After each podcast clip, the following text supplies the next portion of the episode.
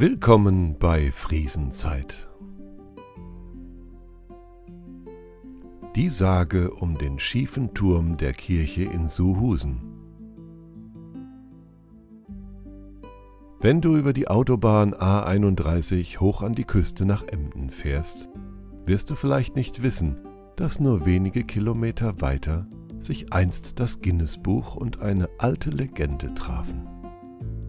Nur ein wenig weiter Richtung Norden, in dem kleinen Dorf Suhusen nämlich. Nicht weit von der rauen Nordseeküste entfernt und eingebettet in die sanfte Marschlandschaft des ländlichen Ostfrieslands steht eine stattliche Kirche, die für ihre charakteristische Schieflage heute selbst über die Landesgrenzen hinaus bekannt ist. Aber das war nicht immer so. Seit langer Zeit tuscheln die Dorfbewohner schon über die ungewöhnlich starke Neigung des Kirchturms und spekulieren über die Ursache. Es begab sich in einem kleinen Dorf, in den schönsten Winkeln Ostfrieslands, im Ort Surhusen, einem Ortsteil der ostfriesischen Gemeinde Hinte. Hier steht die Kirche von Surhusen. Im 13. Jahrhundert zu Beginn des Spätmittelalters erbaut, sollte die Kirche, die bis dato keinen Turm hatte, noch einmal umgebaut werden.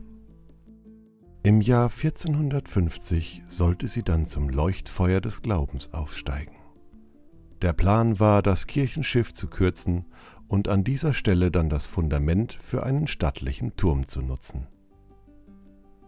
Lange Zeit war alles gut. Doch im Laufe der Jahrzehnte begann die Kirche dann langsam zu kippen.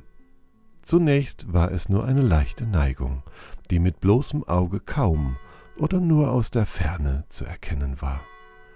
Doch im Laufe der Jahre wurde die Neigung immer ausgeprägter, bis es fast so aussah, als ob die Kirche bald einstürzen würde. Die Menschen waren beunruhigt. Sie liebten ihre Kirche und niemand wollte das Gotteshaus aufgeben.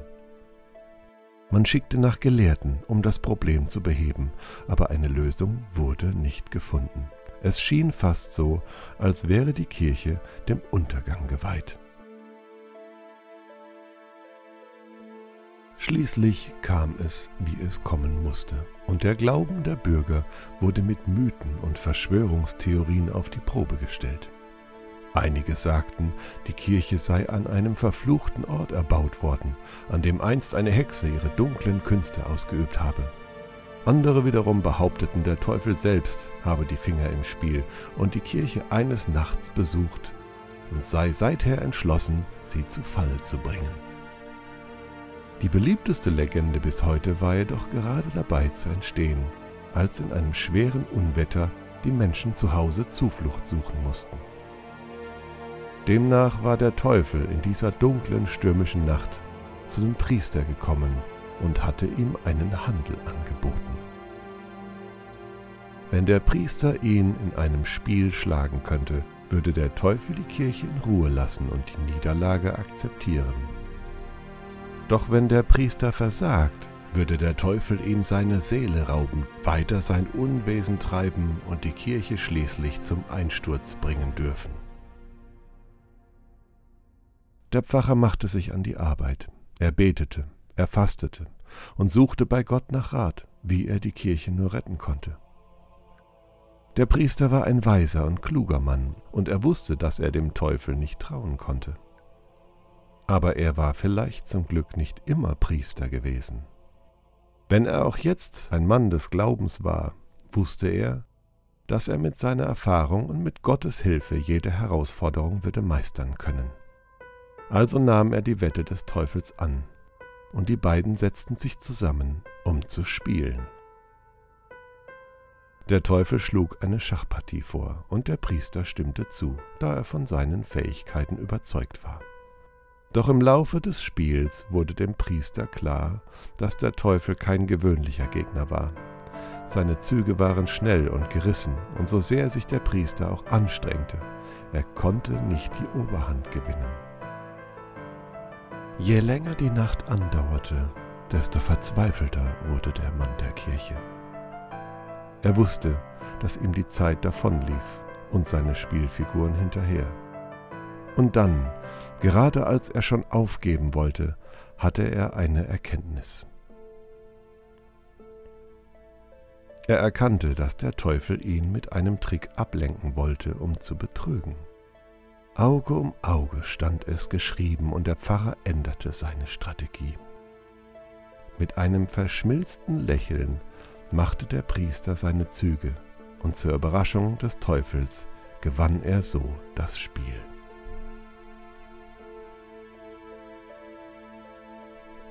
Der Teufel war wütend. Er begriff in seinem Übermut erst langsam, dass er tatsächlich verloren hatte.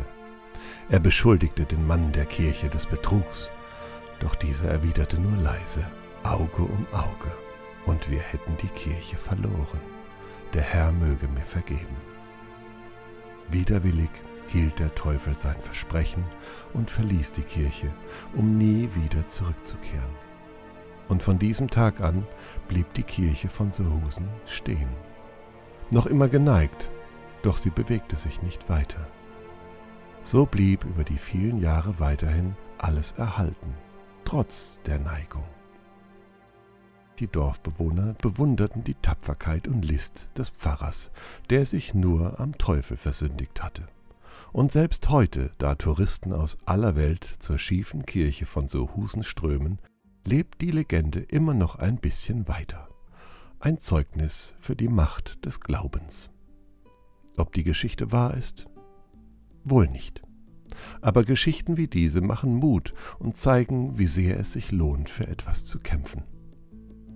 Heute wissen wir, dass der Turm auf Eichenstämmen gebaut wurde, die mit dem Absinken des Grundwasserspiegels mit Luft in Berührung kamen und daher begannen zu verrotten. Das ist der wahre Grund für den schiefen Turm. Früher wusste man das nicht, und so entstand wieder mal ein Märchen, so wie dieses. Ja, wer kann sich davon schon freisprechen, solche Geschichten nicht zu mögen? Das Gute hatte gewonnen und vielleicht sehen wir uns hier bei einer Besichtigungstour in einer der schiefsten Kirchen der Welt. In Wikipedia ist übrigens zu lesen, dass im Guinness-Buch der Rekorde der Turm der Sohusener Kirche 2007 den schiefen Turm von Pisa, dessen Neigung nach baulichen Maßnahmen nur noch bei 3,97 Grad liegt, als schiefsten Turm der Welt abgelöst hatte.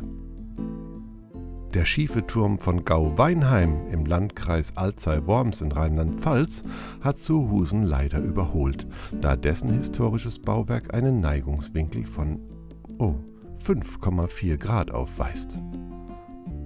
Aber wir fahren dann doch lieber mal wieder hoch nach Hinte an die schöne Küste und machen einen Spaziergang in Sohusen. Bis zum nächsten Mal in der Friesenzeit. Dann führt uns die Reise wahrscheinlich nach Bensersiel.